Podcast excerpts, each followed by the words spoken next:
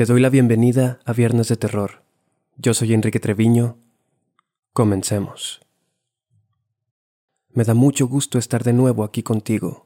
Realizar este podcast es algo que cada vez disfruto más. Si a ti también te gusta este contenido, me ayudaría mucho que lo compartieras y lo calificaras con las estrellas que se encuentran en la descripción.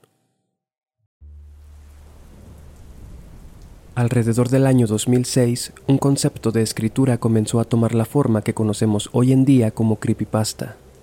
Estas palabras son una combinación de creepy, que en inglés significa espeluznante, y las palabras copy y paste, que significan copiar y pegar. Esto refiriéndose al modo en que estos escritos de terror se esparcían por la red, es decir, copiando y pegando el texto. A pesar de que este tipo de historias comenzaron a hacerse notar desde los 90, fue relativamente hace poco que supimos de su existencia, mediante su viralización en foros como 4chan. Desde entonces, la cantidad de creepypastas publicados no ha hecho sino aumentar con el paso de los años. Lo que comenzó como relatos cortos que se posteaban anónimamente es ahora toda una corriente de escritura que cuenta con varios clásicos, Posiblemente el creepypasta más popular sea Slenderman, de quien incluso se estrenó una película en el 2018. La historia de este personaje es bastante curiosa, puesto que no nació como un creepypasta, sino como una serie de fotografías que el artista Eric Knudsen realizó para un concurso de Photoshop. La publicación de dichas fotos obtuvo bastante atención, generando poco a poco una leyenda alrededor de esta extraña y delgada figura con tentáculos. La proliferación de los creepypasta no se detiene ahí. Artistas como Trevor Henderson han creado todo un universo de criaturas con sus respectivas leyendas, como Long Horse, un espeluznante cráneo de caballo con largos cabellos y un huesudo e interminable cuello que continúa hasta perderse entre los árboles o la niebla. Long Horse, sin embargo, no posee una naturaleza malvada, más bien es una especie de augurio o advertencia de catástrofes que suceden a su aparición. Junto con estos, más tipos de creepypasta comenzaron a popularizarse también. No todas estas historias son necesariamente creadas desde cero. Algunas son muchísimo más antiguas que el Internet y son parte de la cultura de diversos países. Muchas leyendas urbanas de los 60, también historias de fantasmas y demonios que se han transmitido a lo largo de generaciones, se hicieron particularmente conocidas gracias a esta forma de expresión. Es aquí donde llegamos al nivel de creepypasta del que hablaremos hoy, los rituales. Si llevas tiempo en Internet y has sentido interés por este tipo de temas, es muy posible que te hayas topado más de una vez con algún tutorial o instructivo para realizar algún juego de dudosa procedencia. Por lo general, estos juegos tienen como objetivo invocar alguna presencia, ya sea por una recompensa o simplemente por el deseo de adrenalina. En cualquiera de los casos, si el ritual tiene éxito, te someterá a complicadas pruebas de supervivencia y en casi todos tu destino es fatal si fracasas. Irónicamente, entre más peligrosos y menos recomendados sean estos juegos, más atractivos y populares nos parecen. La idea de ver un fantasma, de hablar con un muerto, de sentir una presencia demoníaca e incluso de interactuar con ella nos da una sensación de profundo rechazo y alocada curiosidad a la vez. Si me sigues en mi cuenta personal de TikTok, SuperYo, sabrás que existe una sección llamada Viernes de Creepypastas en la que me enfoco en relatar precisamente varios de estos rituales. Como alguien que en su adolescencia intentó algunos y vivió un par de malas experiencias, te haré la misma advertencia que siempre hago. No intentes ninguno de los rituales que vas a escuchar aquí. Independientemente de tus creencias o escepticismo, lo cierto es que estos juegos pueden ponerte en un intenso estado de sugestión, y reales o no, pueden hacerte pasar un muy, muy mal rato. Al final, la decisión es tuya. Sin más que añadir, te dejo con el primer ritual. El mensajero. Los rompecabezas y las adivinanzas son pasatiempos muy entretenidos, la gran mayoría de nosotros los ha experimentado por lo menos una vez. Ya sea que sean de tu agrado o no, lo cierto es que a todos nos gusta el sentimiento de victoria cuando ganamos en algún juego. El siguiente ritual te permitirá jugar con una entidad durante siete días, periodo en el cual tendrás que descifrar un mensaje. Si lo logras, recibirás una recompensa, pero si fracasas, las consecuencias serán irreversibles. Este ritual debe comenzar una noche de domingo, de otro modo no funcionará. No es necesario que te encuentres a solas, pero sí recomendable, ya que no debe haber ningún tipo de interrupción. Enciérrate en tu cuarto. Utiliza un lápiz para escribir las siguientes palabras en la puerta. Te invito mensajero. Atentamente, tu nombre. Da un par de pasos hacia atrás y contempla lo que acabas de escribir. Luego, con una voz calmada, pronuncia lo siguiente. Te busco mensajero. Tengo las puertas abiertas para ti. Te invito esta noche. Quiero jugar al juego del rompecabezas. Luego, espera una hora sin salir de tu cuarto. Pasado este tiempo, borra las palabras que escribiste. Una vez hecho esto, puedes irte a dormir tranquilamente.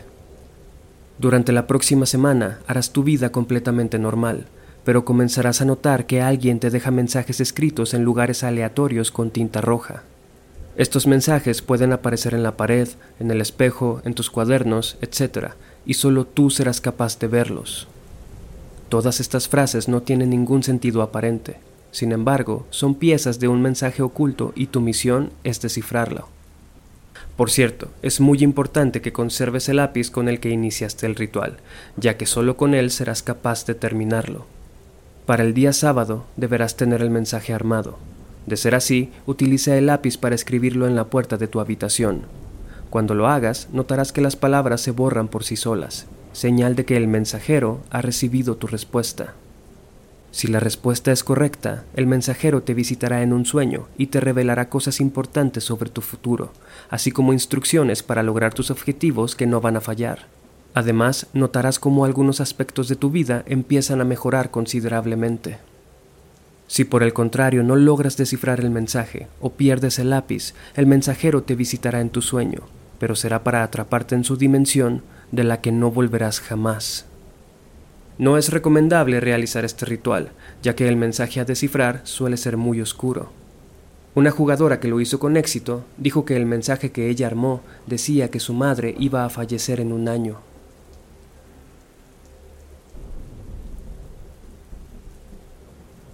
Puerta roja, puerta amarilla.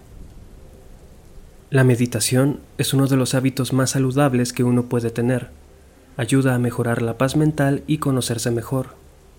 Sin embargo, hay ciertos niveles de la mente a los que es posible acceder con un tipo de meditación más profunda, aunque para esto se requiere de mucha práctica y ayuda. No muchos recomiendan adentrarse en las profundidades de la mente, puesto que si no se es experimentado o si no se cuenta con un guía calificado, las consecuencias de esto pueden ser terribles. Puerta Roja, Puerta Amarilla, es un antiguo creepypasta de Internet en el que se utiliza un método de meditación para jugar con lo desconocido. Para hacerlo es necesario un compañero, puede haber espectadores, pero deben estar callados. Solo necesitas una almohada y alguien de mucha confianza quien te va a guiar a lo largo del proceso. Se puede hacer en cualquier momento del día, aunque si lo que se busca es la adrenalina y el misterio, es recomendable esperar a la noche. Sea cual sea el momento que elijas, la habitación donde se realice debe estar apenas iluminada o completamente a oscuras. El guía debe sentarse en el centro del cuarto, con las piernas cruzadas y la almohada en su regazo, el otro participante debe recostar su cabeza en la almohada y acto seguido levantar sus brazos hacia adelante. El guía comienza a masajear las sienes del participante mientras repite el mantra puerta roja, puerta amarilla, cualquier color de puerta. Si hay más personas en la habitación, todos deben cantar lo mismo al unísono. El canto debe continuar hasta que el participante baje los brazos. Sabrán entonces que se encuentra en estado de trance. El juego ha comenzado el guía debe seguir masajeando las sienes del participante. Quien guía puede hacer preguntas como ¿qué ves? ¿Cómo es el lugar en el que estás? ¿Estás solo o hay alguien más? A la par, debe dirigir al participante. Abre esa puerta, da vuelta a tu derecha, mira hacia tu izquierda, etc. Es importante recordar que si hay más gente en la habitación deben estar en completo silencio. Es de suma importancia también tener las siguientes precauciones. Si el participante entra en una habitación llena de relojes, hay que sacarlo del trance levantándolo inmediatamente. Los relojes pueden atraparlo. No interactuar con ninguna persona de aquella dimensión. No sabes con quién o con qué puedas toparte. Jamás dirigir al participante escaleras abajo, solo hacia arriba. Es vital nunca olvidar esto. Mientras el participante esté explorando, solo debe ir hacia arriba. Hay que sacar del trance al participante de inmediato si dice que se siente en peligro, porque todo aquello que le pase en esa dimensión le pasará también en la nuestra. Una última cosa, deben colocar un temporizador de no más de una hora. Es fácil perder la noción del tiempo en este ejercicio, y si se está ahí demasiado, es posible que el participante no pueda volver nunca. Antes de continuar, te sugiero que te suscribas a mi canal de YouTube y actives las notificaciones para que no te pierdas mi contenido. No te olvides de seguirme en Instagram y TikTok como Viernes de Terror Oficial. Hablar con un muerto. Una de las peores experiencias que cualquiera puede tener es perder a un ser querido. La ausencia de aquellos quienes amamos es algo casi imposible de superar y que altera nuestra vida en muchos sentidos.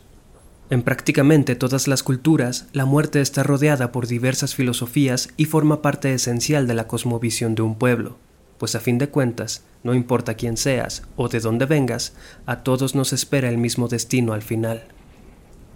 Es por eso que a lo largo de la historia, diferentes métodos para contactar con los muertos han sido utilizados por personas que quieren hablar con aquellos que ya no están aquí, motivadas por el dolor de su pérdida, por la desesperación de la soledad o por algún asunto sin resolver.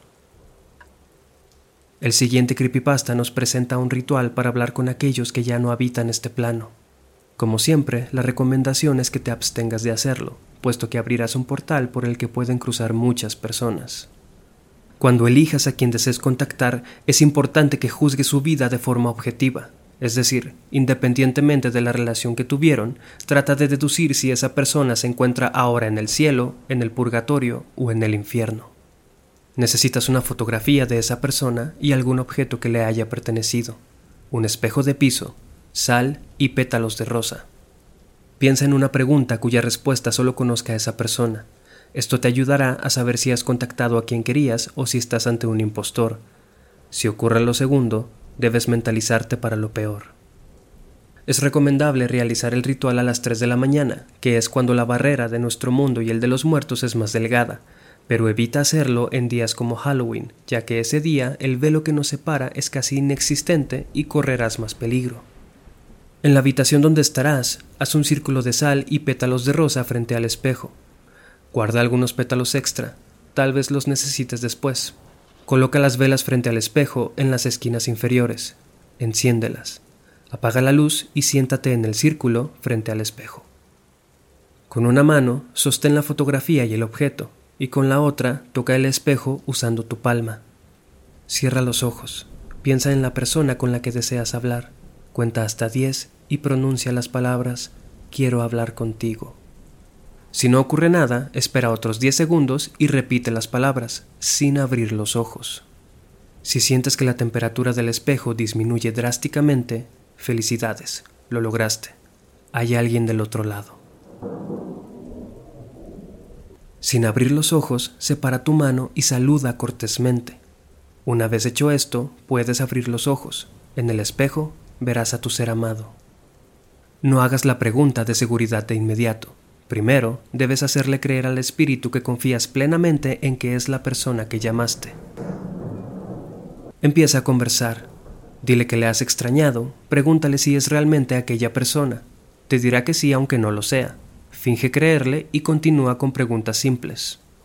Una vez que calcules que el espíritu cree tener tu confianza, haz la pregunta que preparaste. Si no responde o solo sonríe, es un impostor. Debes actuar lo más rápido que puedas.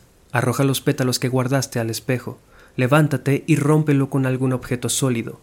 Es muy importante que no lo hagas con tus propias manos, pues si tu sangre toca los vidrios ya no pertenecerás a este mundo. Cubre los cristales rotos con una manta y quémalo todo. Si la persona responde correctamente a tu pregunta, podrás entonces entablar una conversación segura. Su plática no debe durar más de 20 minutos, ya que hay más seres del otro lado que pueden darse cuenta de que hay una entrada en tu espejo y querrán cruzar. Si mientras conversas escuchas murmullos viniendo del espejo, o si la persona en el reflejo voltea hacia atrás o dice que escucha a alguien acercarse, termina el ritual inmediatamente. Para hacerlo debes tomar el objeto y colocarlo en el espejo con la palma de tu mano. Sentirás que la persona lo toma, te dará las gracias y se marchará.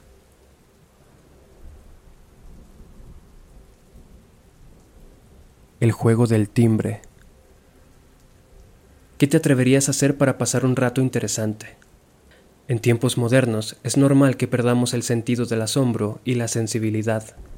Si eres amante de la adrenalina y las emociones intensas, seguramente sabes que cada vez necesitas experiencias más arriesgadas para obtener satisfacción. El siguiente creepypasta nos muestra un ritual sencillo de hacer, para el que no necesitas más que tu imaginación y tu convicción, además de contar con la posibilidad de ganar un premio si lo haces todo bien. La eficacia de este ritual es mayor entre las 8 y las 10 de la noche, por lo que es recomendable realizarlo entre estas horas, o siempre antes de la medianoche. Necesitas una vela y que tu casa cuente con timbre. Apaga todas las luces de tu casa y enciende la vela en la sala o en algún sitio céntrico. Sal de la casa, toca el timbre y pronuncia estas palabras. ¿Puedo pasar quien quiera que viva aquí? Acto seguido, entra a la casa, apaga la vela y ahora, desde adentro, toca la puerta con tu mano. Si desde el otro lado escuchas una voz diciendo adelante o puedes pasar, prepárate. El ritual ha funcionado. A partir de ese momento, la vela debe permanecer encendida y en tu mano. Abre la puerta. No le puedes ver, pero créeme, hay alguien ahí. El problema es que no sabes quién o cuáles sean sus intenciones. Invítale a pasar de la forma más amable que puedas y cierra la puerta tras de ti. Ya no te encuentras a solas en tu casa, aunque no veas a nadie físicamente, sentirás una presencia extraña. Debes tratar al ser que invitaste como eso mismo, un invitado, como si fuera un amigo o un viejo conocido. Es importante que no muestres miedo o inseguridad en ningún momento, así como asegurarte de que la vela no se apague. Ahora debes darle un recorrido por tu casa. Sea amable y cordial.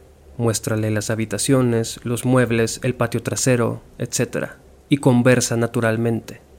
Tus habilidades serán cruciales durante todo ese tiempo. Aunque te parezca absurdo o extraño, debes actuar absolutamente convencido de que estás con alguien en tu casa. Debes mantener entretenido a tu invitado hasta la medianoche, que es cuando la visita terminará y deberás invitarle a que se retire. Si la visita fue de su agrado, la presencia te dejará un regalo, algo que necesites o que desees mucho en ese momento. Pero si no fue así, y tu hospitalidad no le convenció, entonces se manifestará ante ti, mostrándote la visión más espantosa que verás en tu vida y se irá dando un violento portazo.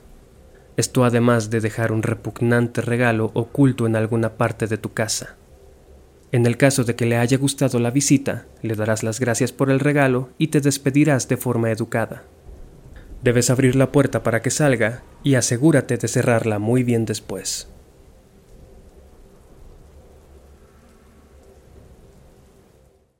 Te agradezco haber llegado hasta aquí. De verdad espero que este episodio te haya gustado y que me des la oportunidad de seguirte acompañando con más historias. Recuerda que la mejor forma de apoyar este contenido es compartiendo el episodio y calificando el podcast, lo cual te agradecería profundamente. Yo soy Enrique Treviño. Hasta la próxima.